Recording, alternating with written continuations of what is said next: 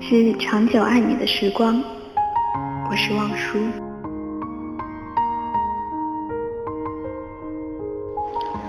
四月三日，星期六，一。我是夏淼淼，我正在参加自己的葬礼。照片上的我在阳光下笑得明媚无比，脑袋傻乎乎的歪着，两只眼睛弯成了两道小月牙。对这张照片，我深感欣慰。我想，这肯定是图图和小群建议的，因为我曾对葬礼上那种黑白照表达过无比的厌恶。这里的每一个人看起来都悲痛欲绝，男的、女的、老的、少的，认识的或不认识的，熟悉的或不熟悉的，除了魏行云和我。当然，我已经不能算是一个人了。魏行云木然地站在一旁，他的面前是我的棺木。大片的向日葵铺在棺木四周，我知道那是谁送的，虽然他今天没有来。有一个人，我曾经告诉过他，我最喜欢的花就是向日葵，因为它们永远灿烂，永远都那么开心。现在我的身体就躺在这一片灿烂的花海之中。不知道是冷藏柜还是化妆师的功劳，我看起来还跟活人没什么两样。我尝试过尖叫，尝试过哭泣，尝试过触碰经过的每一个人，却终于在看到这具熟悉的身体之后，陷入了绝望。我怎么会死？我怎么可以死？我躺回自己身上，期盼着奇迹出现。渴望着重新掌控这具身体，睁开双眼，让这一切悲剧结束。然而，人的一生或许就只能得到一次奇迹。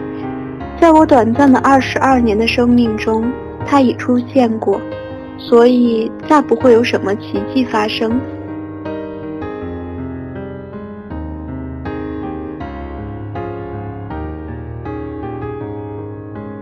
在不久之前的某一天，我还在跟魏行云讨论有关世界末日的话题。如果2012真的来了，你怕不怕？我问他。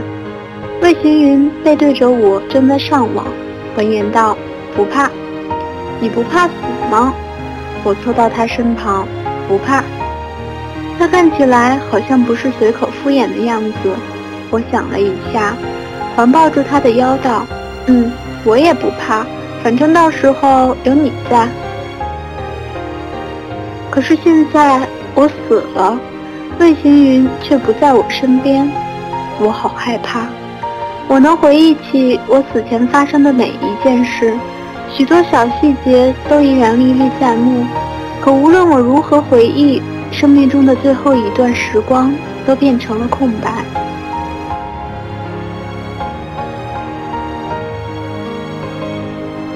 我还记得那个傍晚，淅淅沥沥的小雨飘散在窗外，天空有些阴暗，连日来的沮丧心情让我自己都开始讨厌自己。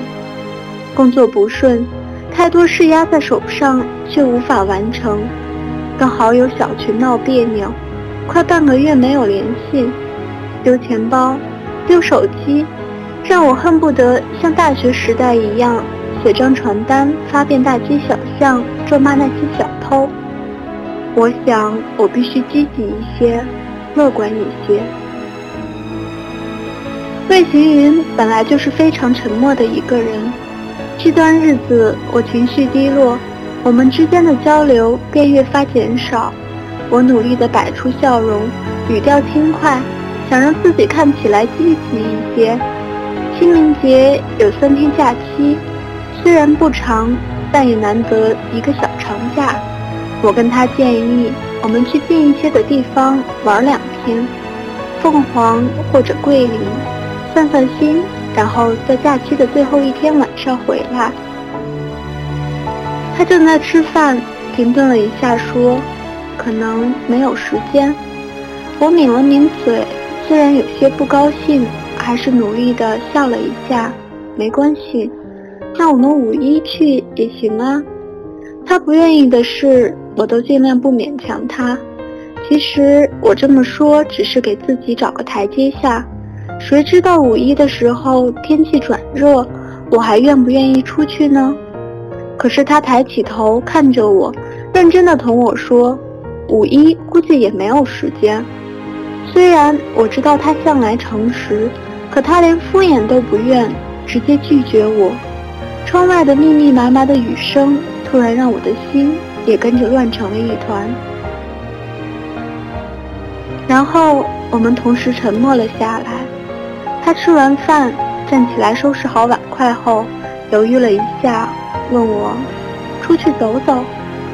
平时吃完饭，我总要拉他出去散步，大部分时候他都不情不愿。这时他突然主动提出，我知道他是一片好意，可是不知道是窗外的雨，还是我的自尊心作祟，我突然爆发，不依不挠。